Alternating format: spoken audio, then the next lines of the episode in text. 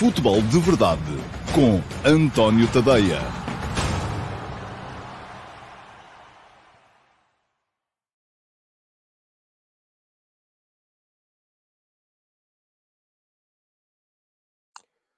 Ora então, olá a todos, muito bom dia, sejam muito bem-vindos à edição número 790 do Futebol de Verdade. Hoje é quarta-feira, dia 19 de abril de 2023 e uh, pode ser, vamos ver se vai ser ou não, uh, o último jogo de uma equipa portuguesa na Liga dos Campeões uh, esta época. O Benfica desloca-se a Milão para jogar com o Inter em San Siro e falo com uma desvantagem de dois golos levada da primeira mão do Estádio da Luz. Vai ser preciso mesmo um super Benfica, mesmo tendo em conta que este Inter, uh, por exemplo, vamos lá ver, nos últimos, perdeu os últimos três jogos que fez uh, em San Siro. Perdeu por 1 a 0 com a Juventus, perdeu por 1 a 0 com a Fiorentina e perdeu por 1 a 0 com o Monza.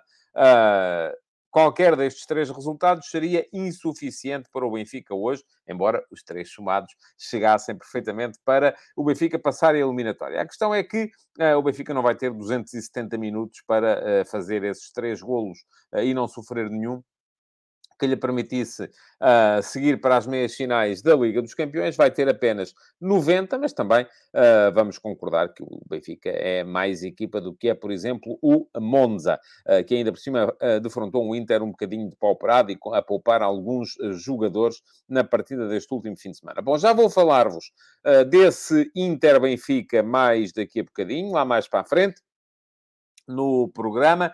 Uh, não tenho dúvidas nenhumas que será a montanha mais alta que o Benfica tem para escalar, ou teve para escalar até este momento na temporada, uh, mais alta do que os jogos contra uh, Juventus na fase de grupos, mais alta do que os jogos contra o próprio Paris Saint-Germain na fase de grupos, e com isto não quer dizer que este Inter, neste momento, seja mais equipa do que era a Juventus naquela altura, embora acho que sim que é, ou que seja mais equipa do que era o Paris Saint-Germain, e aqui acho que não, que não é, embora a questão tenha um bocadinho a ver também com o facto de, eh, na altura, o Paris Saint-Germain encarar os jogos com uma leveza que o Inter eh, não encarará estes dos quartos de final da Liga dos Campeões. Embora Uh, o 2 a 0 da primeira mão possa também, de certa forma, trazer aqui alguma leveza à equipa do Inter. Mas é como vos digo, já lá vamos, já vamos chegar mais daqui a bocadinho ao uh, Inter-Benfica. Vamos fazer aqui a antecipação do jogo de mais logo. O jogo começa às 20 horas. Para já, vamos entrar na correnteza normal do futebol de verdade. E a primeira coisa que tenho para vos dizer, então, já sabem, isto começa sempre por ter aqui um bocadinho de cross-selling, é que uh, está a passar aqui embaixo o endereço para quem quiser consultar o meu uh, Substack. O meu Substack está em uh, tadeia.substack.com. É basicamente o Substack, para quem não sabe, é uma plataforma para criadores uh, independentes, no meu caso, para eu poder albergar o meu jornalismo. Uh, tem muitos conteúdos gratuitos e todos os dias de manhã as conversas de bancada são esse conteúdo gratuito para subscritores gratuitos, aqueles que optam por não pagar uh, nada. Uh, tem também a possibilidade de aprofundar a sua experiência fazendo uma subscrição premium e aí tem acesso não só a todos os textos que lá estão, a todos aqueles que eu vier a publicar, também os gratuitos recebem pelo menos o primeiro parágrafo de todos os textos no vosso, no vosso e-mail uh, e recebem na totalidade dos textos que são para subscritores gratuitos. Uh, mas uh, quem for subscritor premium, a troco de 5 euros por mês, tem não só acesso a todo o arquivo, a tudo aquilo que eu vier a publicar daqui para a frente, mas também ao meu Uh, canal de Telegram, onde recebem os textos em áudio, lidos por mim. Por acaso estou com um dia e meio, dois dias de atraso no Telegram. Desde já aqui ficam as minhas desculpas a quem uh, ainda não recebeu os textos. Vão receber hoje, sem falta. Uh, os textos não, os áudios. Mas lá está. no Telegram tem, recebem em áudio todos os textos lidos por mim, em áudio, portanto podem ouvi-los enquanto cumprem outras tarefas do vosso dia a dia.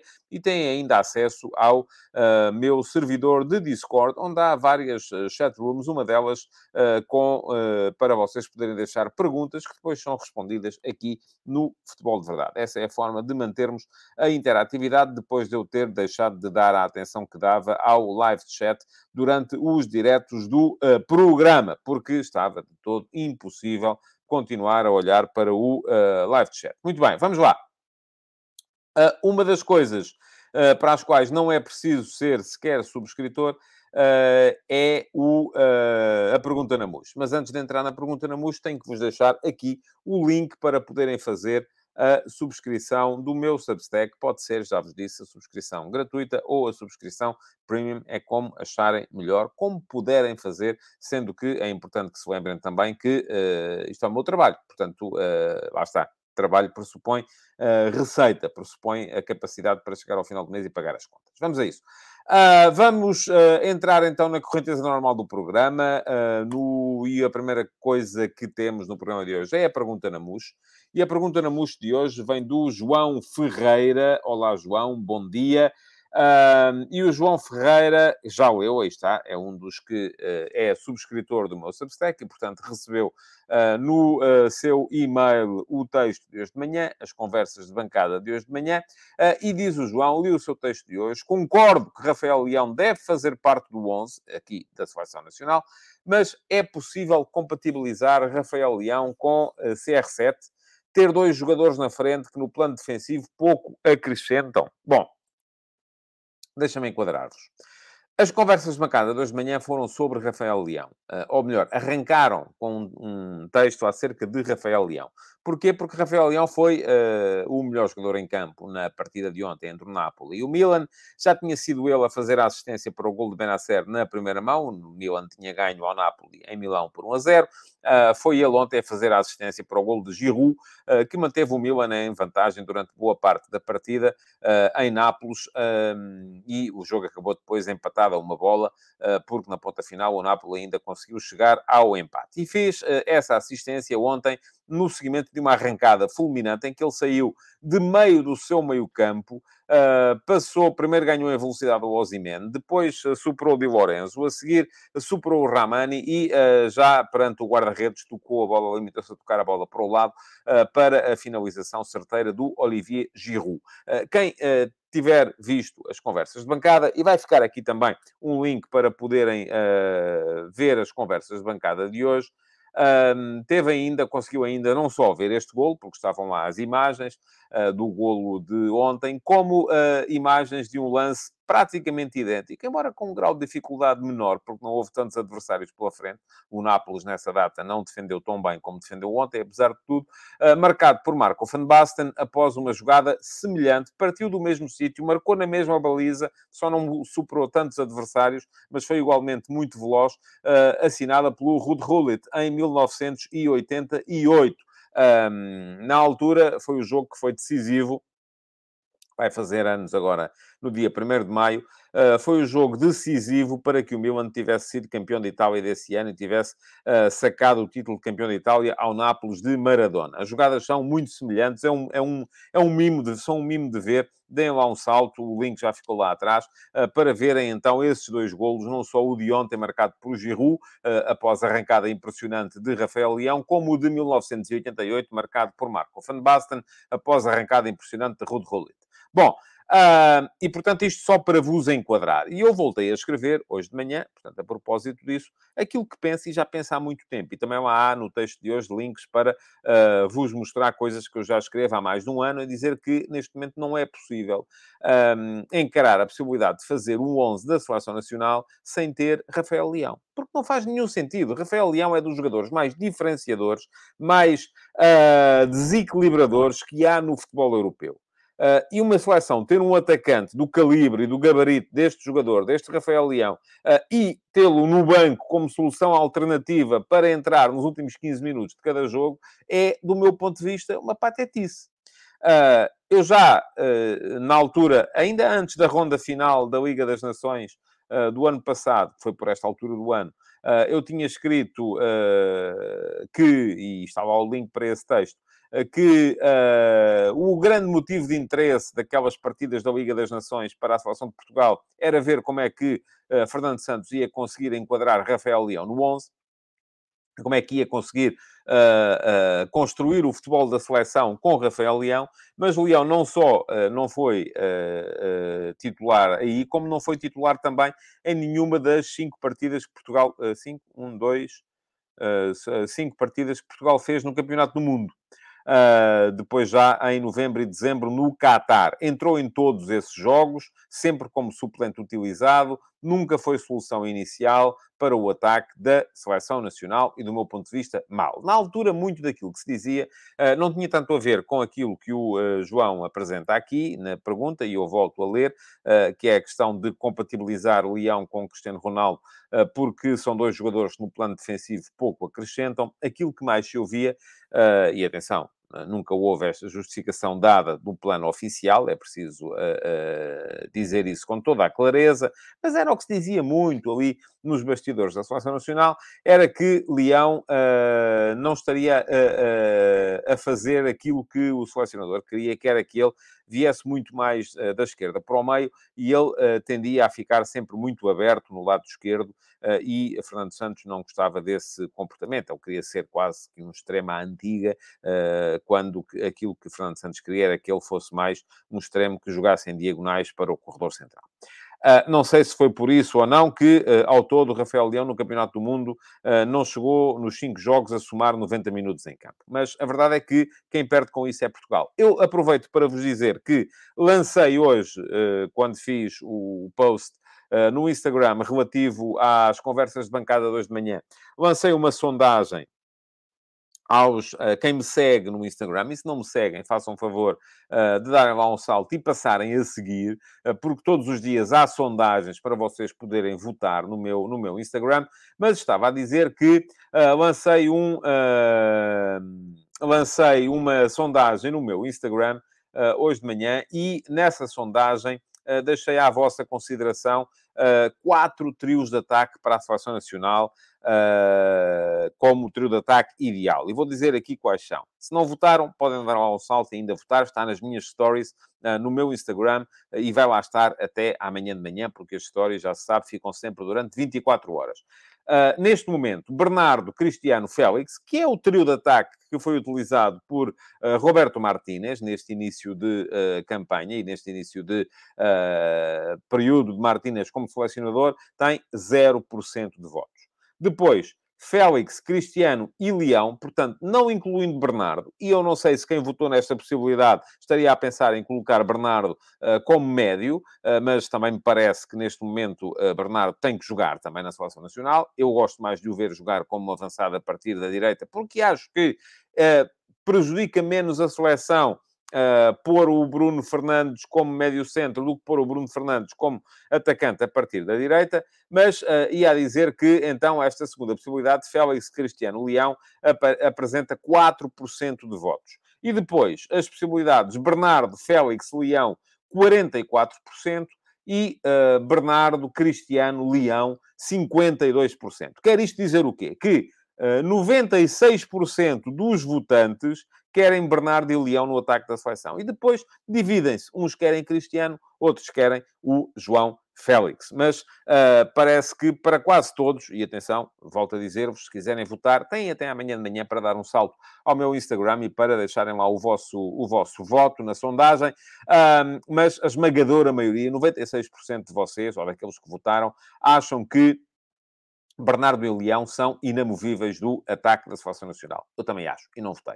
Uh, agora, a questão aqui que se coloca é, então e o outro lugar? Quem é que... Ou como é que joga a equipa uh, tendo Bernardo e Leão no ataque? Um a partir da direita, o outro a partir da esquerda. Não me parece que isto seja um problema. São dois jogadores, do meu ponto de vista, até complementares. O grande problema das equipas, do meu ponto de vista, é quando têm muitos jogadores iguais.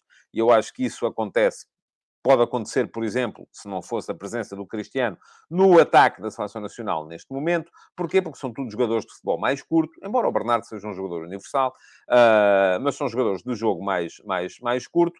Uh, mas como é que se depois se encaixa a equipa nesta, nesta, com esta dupla? Uh, como é que se forma ali um trio de ataque? Quem é que entra? Entra o Cristiano. O Cristiano pode ser redundante com o uh, Leão, é possível. Entra o Félix, o Félix pode ser redundante com o Bernardo, é possível, porque são jogadores que uh, se aproximam muito da forma de jogar dos outros dois que nós já concordámos, ou que pelo menos 96% dos votantes na sondagem do Instagram já concordaram que são inamovíveis do ataque da seleção. eu acho que a grande questão que se coloca aqui, e não tem tanto a ver ao contrário do que acha o João, mas uh, embora também perceba a ideia que é defendida pelo João, é depois quem é que defende, não é?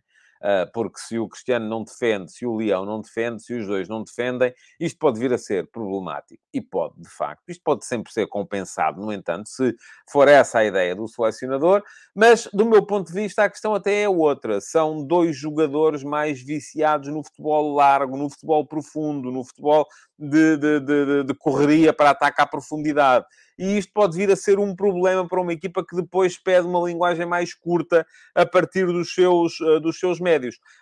Um, é por isso que eu, uh, enfim, não vou. Gostava de ver.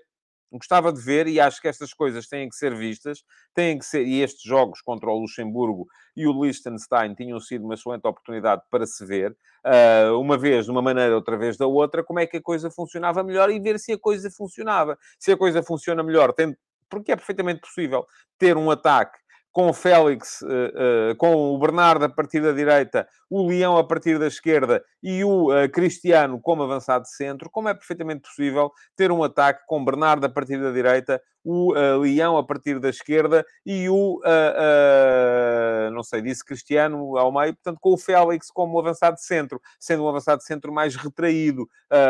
é possível perfeitamente um avançado centro que joga mais em apoios e que joga mais também e que compagina mais esses apoios com a presença do Bernardo também pode fazer e jogar mais próximo dos médios e dessa forma permitir melhor a ligação. Ou então, ter eventualmente dois avançados, até pode ser o Cristiano ao meio e o Leão sobre a esquerda, pode ser o Cristiano e o Leão como dois, como dupla de pontas de lança, muito vidrados na, no ataque à profundidade, jogando então o Bernardo como uma espécie de 10, eh, como uh, uh, uh, jogador nas costas dos dois pontas de lança, também é possível, é possível compaginar a equipa de, de uma série de maneiras. Agora, aquilo que do meu ponto de vista não faz nenhum sentido neste momento é imaginar a equipa de Portugal sem Rafael Leão, imaginar a equipa de Portugal sem Bernardo Silva. São os dois jogadores que no ataque são eles e, e, e mais quem vier. Mas eles têm que lá estar. É aquilo que eu acho é aquilo que acham também, uh, neste momento, a maioria dos que votaram na sondagem que eu uh, deixei nas minhas stories de Instagram hoje de manhã.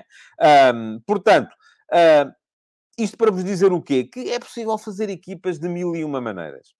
Uh, não temos que nos prender aqui a coisa nenhuma. Não temos que nos prender ao esquema tático. Ao sistema tático. Ah, tem que ser 4-3-3 e o, uh, o, o ponta de lança tem que estar lá, tem que ser o Pinheiro para estar lá a finalizar. Não tem nada.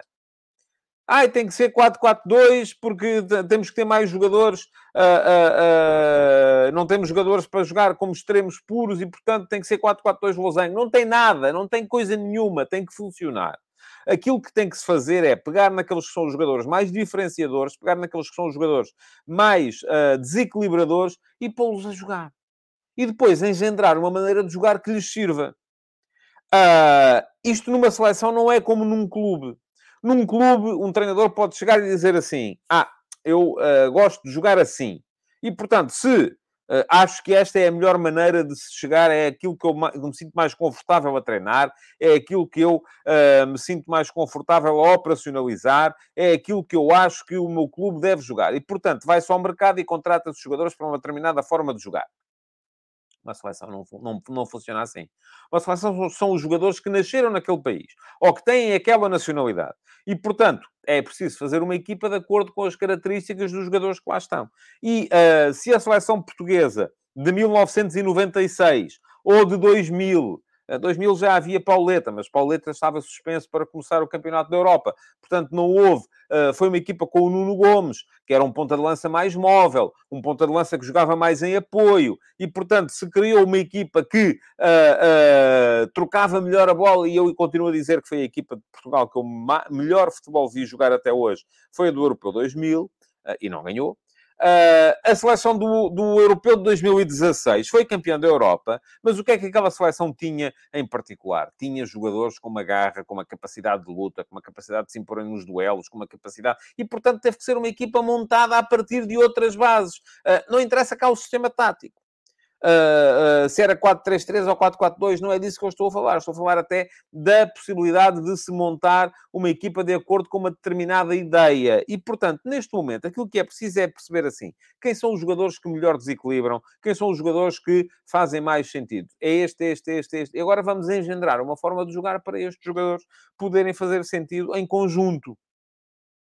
E aí sim, uh, até podemos é chegar a uma outra conclusão, que é, mas Portugal, porque depois há, há, há, outras nuances que têm a ver com, uh, com, a, um, com aquilo que é a realidade, o contexto das equipas. A seleção de Portugal, em condições normais, vai jogar a maior parte dos jogos dentro do meio campo do adversário, com iniciativa, com bola e, portanto, se calhar precisa de mais jogadores que sejam mais confortáveis em ataque posicional e precisa de melhorar em ataque posicional, em ataque organizado e não vai fazer tanto uso assim do contra-ataque e do ataque rápido.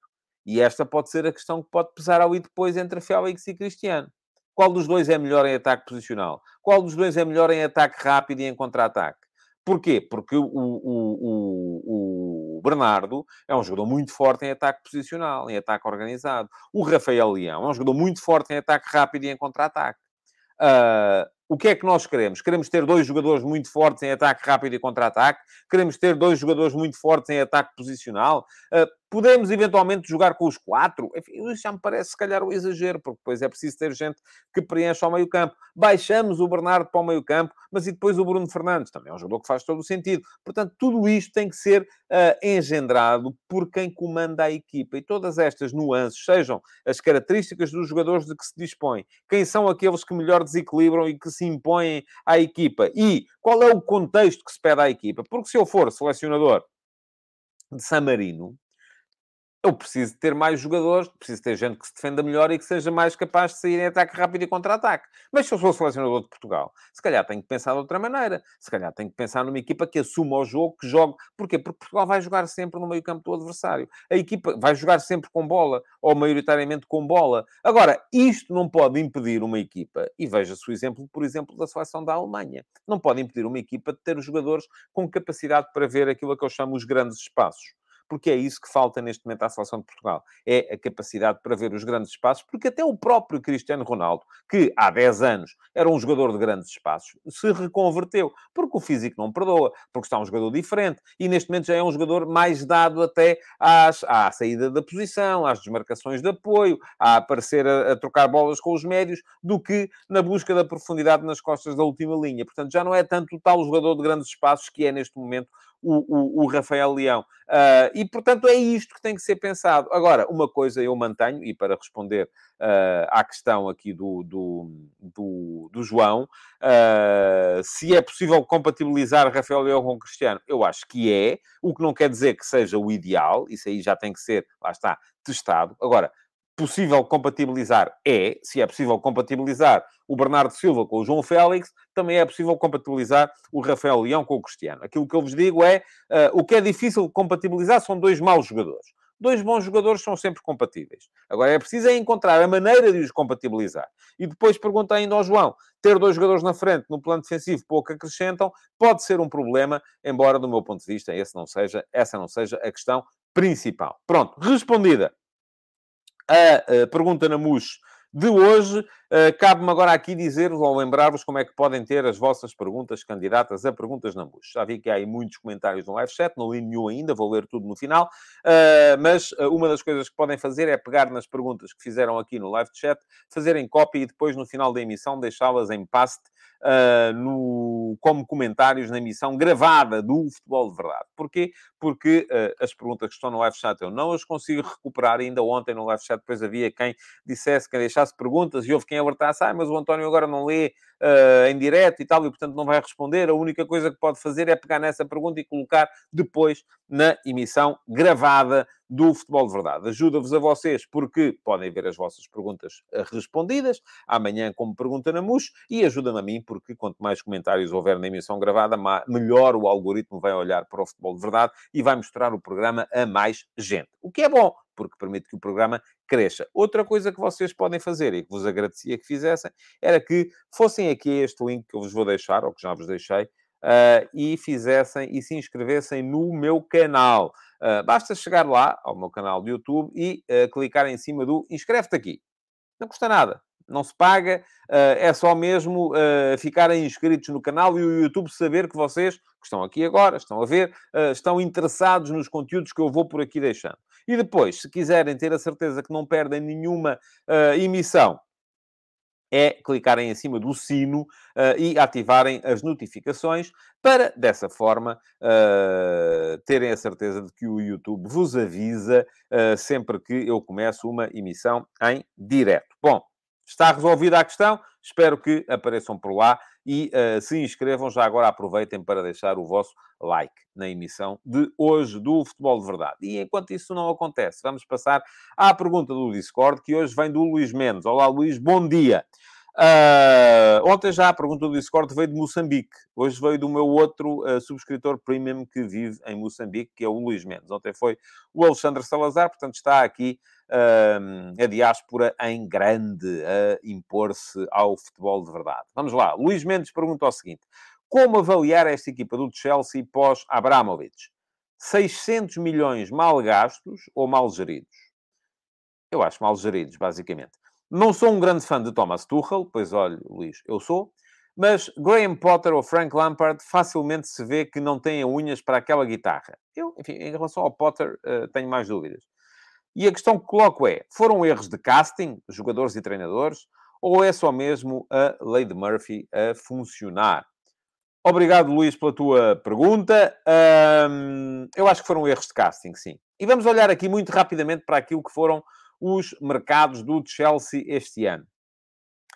Uh, o Chelsea investiu, aqui pelas minhas contas, feitas muito a correr, não foram 600 milhões, foram 550 milhões de euros.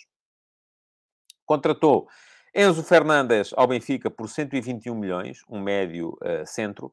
Wesley Fofana, uh, um defesa central, ao Leicester por 80 milhões. O Mihailo Mudrik, uh, extremo, velocíssimo, ao Shakhtar Donetsk por 70 milhões. O Marco Cucurella, que eu acho que foi contratado para poder funcionar como central esquerdo, mas que ao fim e ao cabo depois estava, tem funcionado muitas vezes até como ala esquerdo, num esquema com três atrás, mas por ele o Chelsea pagou ao Brighton 65 milhões. O Raheem Sterling, atacante, Uh, enfim, um atacante um bocadinho a Rafael Leão. Gosta de partir da esquerda, mas é um goleador, aparece no meio. Uh, contratado por 56 milhões ao Manchester City. Benoit Badiachile, defesa central, que chega do Mónaco por 38 milhões de euros. Kalidou Koulibaly, defesa central, já veterano, já para lá dos 30, mas por quem o uh, Chelsea mesmo assim pagou 38 milhões de euros ao Napoli. O uh, Noni Madueke, uh, 35 milhões de euros por mais um extremo vindo do PSV uh, Eindhoven. Uh, pagaram ainda 30 milhões pelo uh, Mal Augusto ao Lyon, embora uh, ainda seja um projeto a mais longo prazo, é um jogador com 19 anos apenas.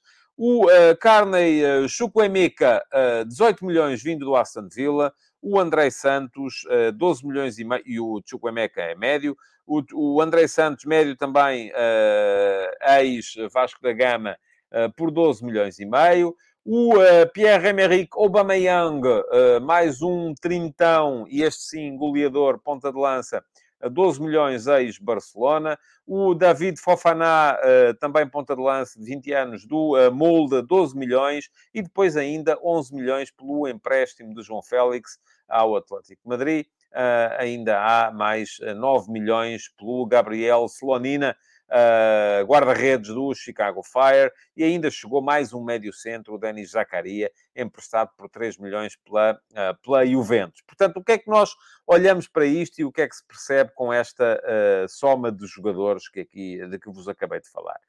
há muita gente para jogar. Então, extremos contrataram um caminhão deles, defesas centrais veio outro caminhão deles, uh, mas uh, goleadores, gente para meter golos, nada. Ah, mas o João Félix. O João Félix não tem um histórico para marcar uh, muitos golos. Ah, mas o... Uh, já lá estava o Kai Havertz, também não tem um histórico para marcar muitos golos. E depois investiu-se aquilo que se investiu, uh, toneladas de dinheiro, em jogadores que, de facto, já podiam fazer prever um bocadinho aquilo que está a acontecer neste momento, que é uma equipa que tem muita dificuldade para fazer golos. Eu acho que, no Chelsea, o grande problema é que quem decidiu o mercado decidiu mal. E eu não sei se quem decidiu foi o Sr. Todd Bowley, uh, se foi o Sr. Uh, Egbali, o sócio de Todd Bowley uh, na compra do Chelsea, se foi o. Hans Jörg Wyss, outro bilionário que também entrou Uh, ou se foi quem lá estava, uh, porque uma das razões que levou ao despedimento do Thomas Tuchel foi, foi que ele, o Thomas Tuchel, Uh, estou a ficar com a boca seca, já estou a falar há 30 minutos, uh, foi que ele uh, não queria participar nas decisões de mercado. e lá está, eu acho que o treinador tem que participar. E havia uma pergunta muito interessante do Ricardo Pinho no Discord de hoje, e Ricardo, só não acha que seja assim tão interessante para as pessoas, porque o Ricardo é, é, um dos meus subscritores premium, é agente de jogadores e tem uma perspectiva que é um bocadinho a minha também, uh, relativamente à, à, maneira como é feito o scouting. Um, quem é que decide, não é? Ao fim e ao cabo, quem é que decide uh, o, o, scouting? Quem é que decide uh, quem é que se contrata? e em nome de que é que se decide? É em nome da estatística? É em nome de uma impressão? Decide o treinador? Decide o diretor desportivo? decide o chefe do departamento de scouting? A questão é que eles têm que estar todos a olhar para o mesmo sítio, porque se o treinador quer jogar de uma determinada maneira e depois o, o, o diretor desportivo acha que se deve jogar de outra e o uh, chefe do departamento de scouting vai à procura de métricas uh, uh, noutro sentido ainda, o que acontece é um bocado isto, e o de Chelsea só em extremos, o de Chelsea torrou não foi um caminhão de dinheiro, foram vários caminhões de dinheiro. Uh, porque tenho aqui agora um copo d'água. Vou aproveitar uh, para uh, hidratar Bom, o Chelsea torrou, só em extremos, torrou vários caminhões de dinheiro e depois não tem quem faça os golos. E de facto, uh, parece-me que não houve. Uh, não sei se a culpa foi do Tuchel que não quis participar, se foi de quem decidia as contratações que não quis consultar o treinador. A verdade é que eles parecem-me que não falaram uns com os outros. e, portanto, como não falaram uns com os outros, a coisa não podia correr bem como não correu. Para já, o Chelsea vai ter um ano zero para o ano. Este ano zero foi o ano menos um. Acabou por ser encarado como uma espécie de ano menos um. Mas uh, vão ter um ano zero para o ano.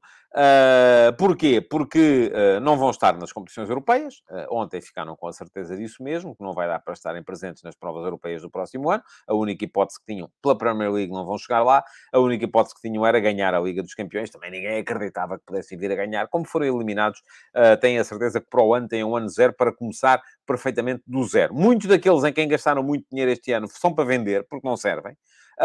e vai ser preciso haver alguém, e lá está daí a urgência do Chelsea em encontrar um treinador, e mais que um treinador, alguém que consiga ser a cabeça deste projeto.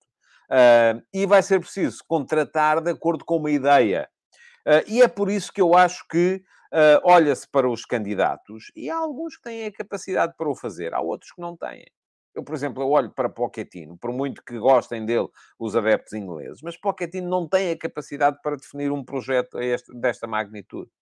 Uh, não me parece. O próprio Oliver Glasner é um treinador que me parece difícil que venha a fazê-lo. No caso do Luciano Spalletti, é diferente. Parece-me que é alguém que, se calhar, uh, se, tal como, por exemplo, o Ruben Amorim, eu olho para eles e vejo-os com capacidade para desenharem um, um, um, projeto, mas se calhar depois quem está lá em cima já não os vê com o mesmo peso. É por isso que muitas vezes, uh, e também alguém me perguntava mas o que é que o Nagelsmann, isto perguntaram-me só ver no YouTube ontem, o que é que o Nagelsmann ou o Luís Henrique, que são neste momento os dois favoritos uh, para estar à frente, da, da, uh, que estão à frente na corrida para serem os futuros treinadores do Chelsea, o que é que o Nagelsmann ou o Luís Henrique têm que os outros não têm? E lá está, há aqui uma coisa que é fundamental e da qual eu me apercebi a primeira vez, por exemplo, através do, do, do, do trabalho do professor Carlos Queiroz. Têm a capacidade para convencer os patrões. Porque a gente via que, por exemplo, Carlos Queiroz chegava a um clube, e ele fez isso muitas vezes no Sporting, com, com Sousa Sintra, com Pedro Santana Lopes, por aí afora, e conseguia convencer dirige, os dirigentes daquilo que ele queria. Eu quero este, quero este, quero este, quero este. E era, aí, era por aí que o clube ia. Uh, Nagelsmann e uh, Luís Henrique têm essa capacidade. Chegam a um clube e dizem, e dizem, quero ir por aqui. E o clube olha para eles e diz, espera lá, isto é o Nagelsmann. Estava no Bayern. Espera lá, isto é o Luís Henrique, era o selecionador de Espanha. E vão. Se chegar lá um Spalletti ou um uh, Ruben Amorim, eles olham para ele, mas tu vens de onde? Ah, e tal, eu uh, treinei na Rússia e uh, treinei a Roma e depois uh, até fui campeão com o Nápoles. Ou, ah, eu fui campeão com o Sporting, mas só treinei em Portugal. E, epá, então bate aí a bolinha baixa, que aqui quem decide somos nós. E o Chelsea continua no mesmo caminho e sem capacidade para se chegar à frente. Isto é um mundo ideal? Não, não é. Mas é assim que funciona. Lamento ter-vos de dizer que é assim que funciona. E, portanto, é por isso que eu acho que neste momento, apesar de achar uh, que Spalletti e Ruben Amorim fariam com certeza um extraordinário trabalho se tivessem a possibilidade de tomar as decisões, uh, provavelmente não serão a melhor solução uh, para um projeto da magnitude do Chelsea nesta, nesta altura. Porque é preciso que apareça alguém que chegue ao, ao escritório do Sr. Bola e diga assim: Oh, meu, bate aí a bola baixa, porque aqui quem decide sou eu.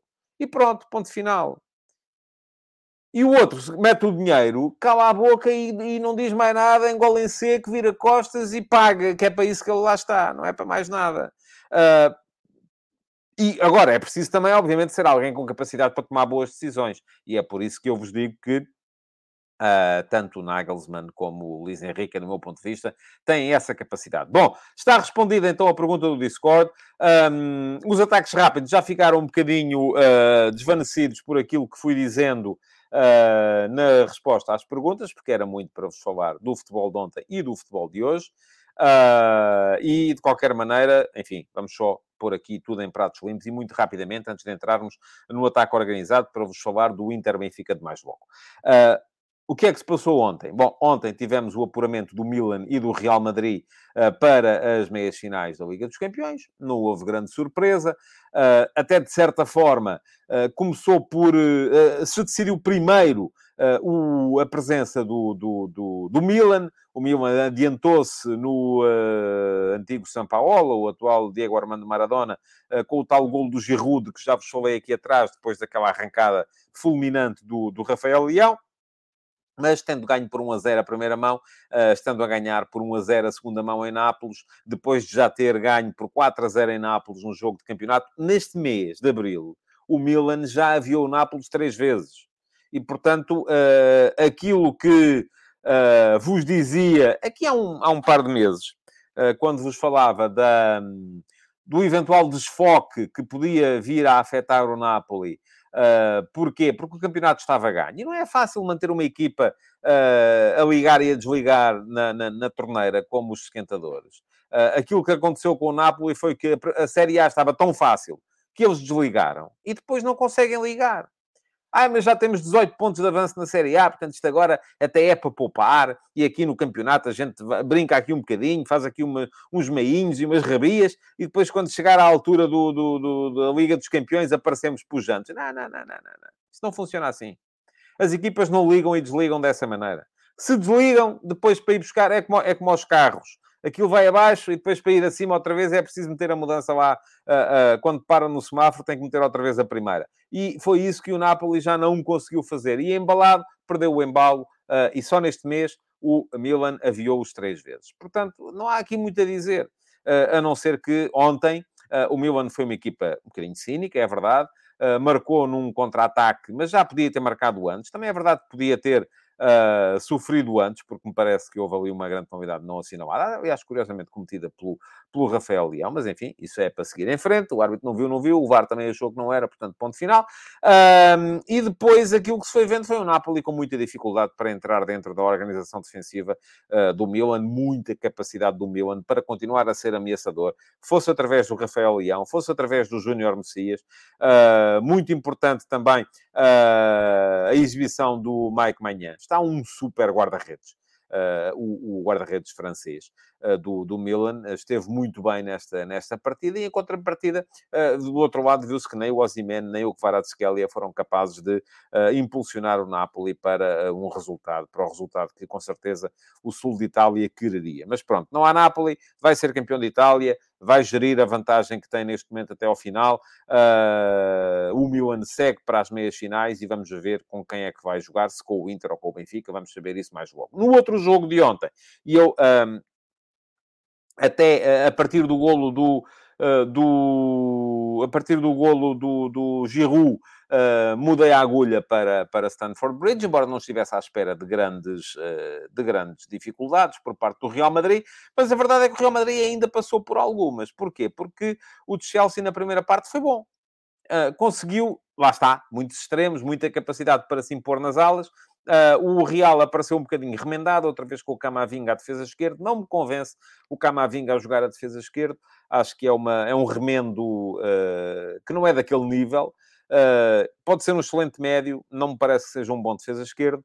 Uh, e foi por ali, curiosamente, que o, o, o Chelsea foi criando perigo uh, em ocasiões sucessivas, só que depois há uma coisa com que eles se calhar não contavam, é que na baliza está São Courtois. São Thibaut Courtois, numa jogada em que o Corelha tem ali a bola à frente do pé esquerdo, à entrada da pequena área, a baliza, a baliza é gigantesca, são 7 metros e, e tal por 2 metros e 43 Uh, mas o Cucurelha, mesmo assim, viu o Courtois vir a correr na direção dele, braços abertos, pernas abertas, tudo, ali ocupar espaço e não foi capaz de lhe meter a bola para o fundo da baliza. O jogo podia ter sido outro se, ao intervalo, o de Chelsea tivesse saído a ganhar por 1 a 0, não saiu, saiu com 0 a 0 e depois na segunda parte um, foram dois golos do, do Real Madrid, ambos marcados pelo, pelo Rodrigo, uh, o primeiro numa jogada que é emblemática de uma forma de estar. Uh, é que o futebol não é para...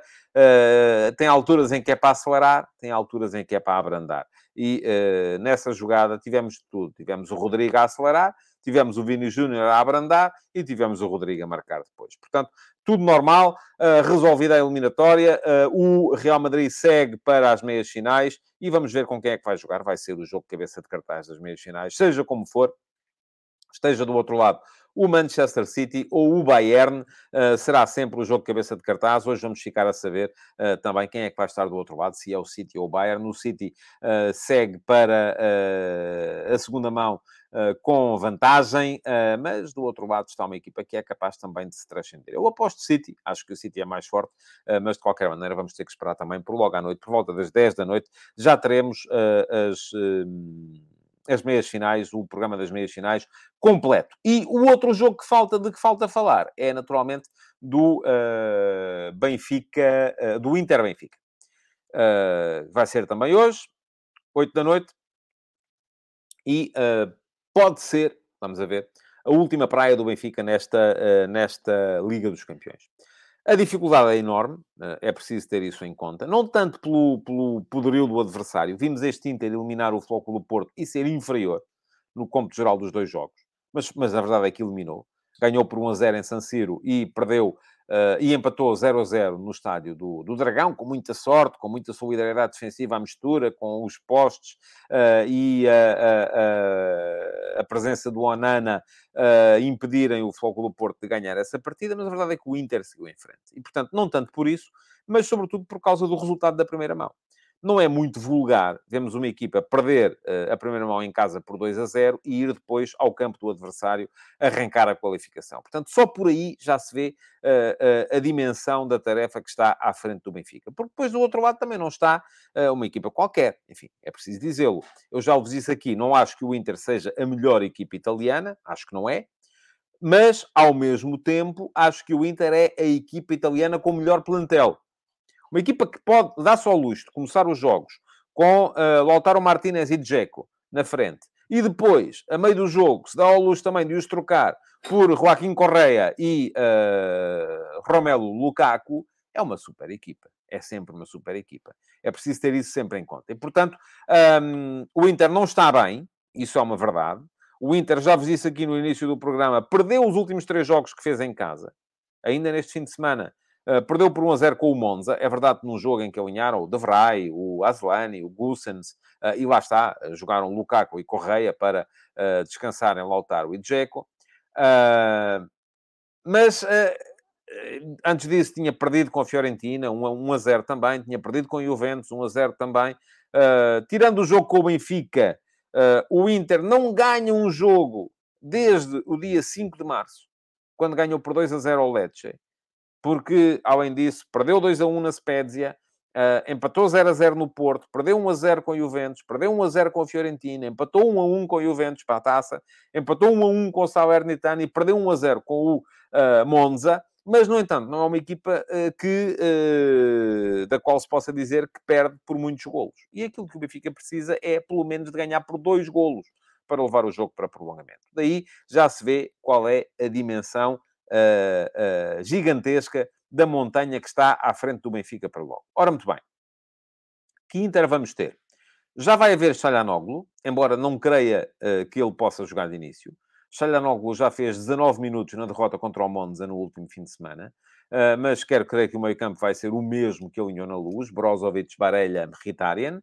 Um, acredito também que na frente vão estar o Lautaro e Dzeko, embora muito provavelmente, a meio da segunda parte, possa acontecer, a não ser que, entretanto, o Benfica se tenha colocado em vantagem ou tenha igualado a eliminatória, uh, possa acontecer a troca destes dois pelos outros dois, Correia e uh, Lukaku. Correia e Lukaku até são dois jogadores, um, enfim, Lautaro e Dzeko são dois jogadores mais posicionais. O Lautaro é um jogador mais combinativo, o Dzeko também, uh, um jogador que vai mais buscar a largura do que a profundidade, já não tem a velocidade de outros tempos, enquanto Joaquim Correa e o uh, uh, Lukaku são jogadores de profundidade pura e simples. Muito veloz o Correia, técnico também, mas capaz de serpentear pelo corredor central. Uh, Lukaku, uh, no ataque ao espaço atrás da última linha, pode ser letal, além de ser um monstro em termos de uh, combate na grande área. mas se o jogo nessa altura estiver ou empatado, ou eventualmente até o Benfica com um gol de vantagem, ou o Inter, enfim, se o Inter estiver com um gol de vantagem, já são três na eliminatória, portanto já não é fácil sequer para o Benfica pensar em, em virar a, a, coisa, e portanto se calhar já não vamos ter um Benfica muito na frente. Mas se o jogo, se a eliminatória estiver por decidir, Uh, ainda com ligeira vantagem do Inter, podemos ter um Benfica a jogar mais na frente, mais na frente, mais na frente, mais espaço atrás, e lá está, convite às entradas do uh, Correia e do uh, Lukaku, que foi isso que se viu, por exemplo, na ponta final do Jogo da Luz. O Benfica a perder por 1 a 0, muita gente na frente e o Inter a aproveitar o espaço atrás da, da última linha. De resto, uh, não, continua a não haver Skriniar na equipa do Inter, mas uh, também me parece que os uh, cinco de trás serão certamente os mesmos uh, que jogaram na luz. Dumfries e Di Marco a partir das alas, embora o Gussens seja uma alternativa extraordinária para jogar como ala esquerdo, mas Di Marco é um jogador com uma certeza de cruzamento notável e melhor, do meu ponto de vista, a defender do que é, do que é Gussens. e depois os três centrais, todos eles com grande capacidade para subir com bola, uh, Darmian, Acerbi e Bastoni, uh, são centrais modernos, aqueles centrais que para jogar numa linha de três sobem com a bola e conseguem converter-se em laterais, se for caso disso, ou até uh, em jogadores capazes de cruzar a partir de uma posição mais, mais interior. Bom, e quanto ao Benfica, o que é que vamos esperar do Benfica? Bom, eu acho que o Benfica, enfim, já se sabe que não há Bá, e, e aquilo que acontece na equipa do Benfica vai ser certamente aquilo que acontece sempre. A única surpresa que me passa pela cabeça, e essa passa-me pela cabeça, é que possa jogar Neres em vez de Rafa.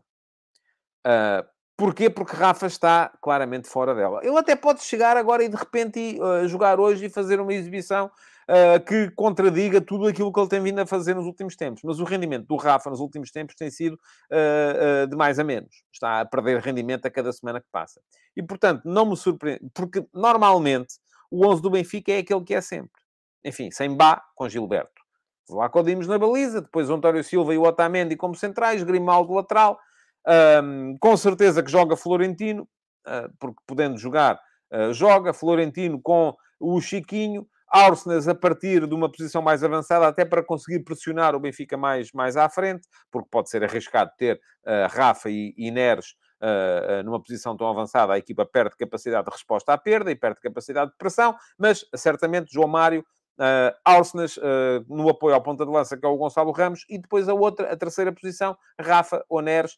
Normalmente será Rafa a única surpresa que me parece admissível ou uh, mais previsível seria a troca do uh, Rafa pelo Neres, porque o Neres tem mais golo. O ou está a ter neste momento, o Neres tem mais uh, um para um, não tem tanta velocidade no ataque aos espaços, é verdade, não é um jogador capaz de meter a mesma velocidade com a bola nos pés, mas ao mesmo tempo é um jogador que é capaz de encantar, que é capaz de ganhar um para um e de ir para cima do adversário, coisa que o Rafa neste momento não está a conseguir fazer. Agora, Uh, depois, o que é que eu vos posso dizer sobre isso? é aquilo que toda a gente vos diz, não é? Eu posso ir para aqui e uh, uh, despejar um chorrilho de lugares comuns, que é preciso serem muito unidos a defender, serem capazes de aproveitar o espaço a atacar, uh, serem uh, capazes de uh, se impor no espaço onde o adversário não está. É, são essas coisas todas que são importantes no futebol. Mas, de resto, não me parece que o Benfica vá fazer um jogo diferente daquele que fez na Luz. Aquilo que tem que mudar, ou que é importante que mude, é o rendimento. E o rendimento na Luz não foi, não foi fantástico, como não tem sido fantástico nos últimos tempos. Vamos a ver, amanhã cá estarei para vos falar daquilo que tiver passado no jogo de, mais, de mais logo, uh, em mais uma edição do Futebol de Verdade. Para já, aquilo que ainda tenho para vos dizer antes de me ir embora é que ontem saiu mais um episódio do F80. E ontem, quem saiu no F80 foi o, porque faria anos ontem, já não fez porque já faleceu, ah, foi o ah, Joaquim Carvalho, o antigo guarda-redes do Sporting, que foi o guarda-redes do Sporting, por exemplo, na saga da Taça dos Vencedores nas Taças em 1964. Era um guarda-redes do Barreiro, completou uma trilogia de guarda-redes do Barreiro, eh, que foram grandes no Sporting, primeiro o João Azevedo, depois o Carlos Gomes e por fim o Joaquim Carvalho, foram três seguidos a marcar todos os títulos do Sporting, desde o final da década de 30 até ao uh, início da década de 70, embora aí já com Vitor Damas, Carvalho foi campeão em 70, mas já uh, apenas por deferência do, do, do, treinador, do Fernando Vaz, que o colocou na última jornada. Um, mas foi um guarda-redes que chegou do Luz, jogou no Sporting durante vários anos, ganhou a Taça das Taças, foi três vezes campeão nacional e ainda acabou depois a carreira com uma época a jogar no Atlético. É-lhe acreditada, por exemplo, a descoberta de Rui Patrício, outro dos grandes guarda-redes do Sporting, uh, terá sido ele, na altura, uh, como olheiro, que descobriu Rui Patrício em Marrazes e o encaminhou para o Sporting uh, para ser guarda-redes do Sporting e da Seleção Nacional, aquele que é neste momento o guarda-redes da Roma e o suplente de Diogo Costa na Seleção Nacional. Bom, fica aqui o link para quem quiser ler o texto um, sobre o Joaquim Carvalho, que saiu ontem uh, no F80. O F80 é uma iniciativa que eu vou mantendo, era diária durante o ano do centenário do futebol de competição nacional em Portugal. Neste momento passou a semanal, mas todas as semanas há uma nova cromobiografia com muitas imagens e com toda a história dos verdadeiros heróis do centenário do futebol em Portugal, que são os jogadores. Bom, já lá está o link atrás para poderem ler. Resta-me pedir-vos que deixem o vosso like na emissão de hoje e que voltem amanhã para mais uma edição do Futebol de Verdade. Já sabem, meio-dia e meia, aqui no meu canal de YouTube. Muito obrigado por terem estado aí e até amanhã. Futebol de Verdade, em direto de segunda a sexta-feira, às 12h30